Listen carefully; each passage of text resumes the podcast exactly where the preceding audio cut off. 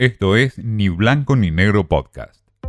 Mensaje directo al bolsillo con Laura García. El clima cambiario súper caldeado ya es digno de una víspera electoral en la Argentina.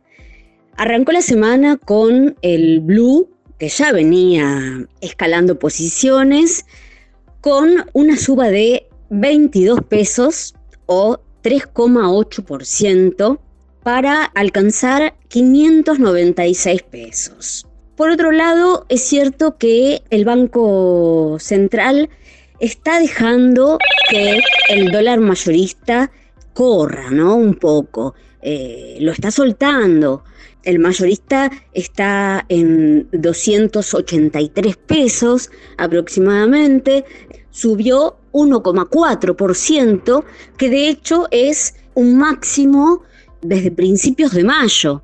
Pero bueno, claramente va muy, muy por detrás y la brecha cambiaria está en 111%.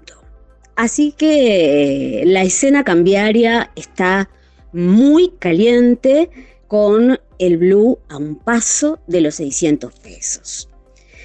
Esto viene a ratificar un poco lo que estaban vaticinando los analistas en cuanto a la inflación, ¿no? Piensen que el dólar libre sube en lo que va de agosto, que no es nada, un 8,4% ya. Y eso se va a trasladar a precios, con lo cual este pronóstico de un piso de 8% para agosto ya no parece tan descabellado como quizás sonaba hace apenas una semana. Por otro lado, lo que se dice es que en el mercado ronda cierta inquietud o cierto temor a que los eh, desembolsos, los giros prometidos por el FMI para finales de agosto no se terminen concretando a no ser que antes haya una devaluación son por supuesto temores que atraviesan al mercado, ¿no? Con o sin fundamentos, pero que están ahí y que terminan afectando a las decisiones de inversión, que no siempre son racionales, o mejor dicho, rara vez son racionales.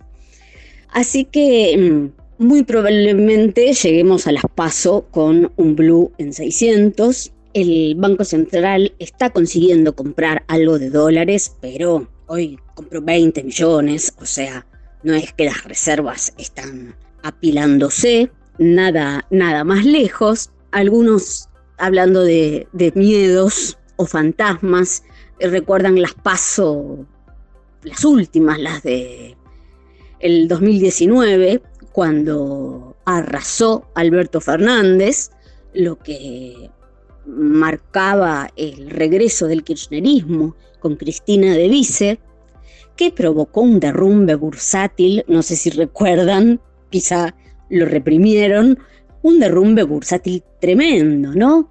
Un día negro para los mercados, caídas del 40% en la bolsa.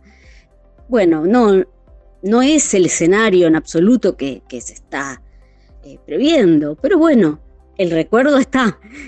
Así que mm, el esfuerzo del gobierno por acelerar un poco el avance de sus múltiples dólares no, no ha hecho nada por calmar la evolución de los dólares que se pueden adquirir sin ataduras.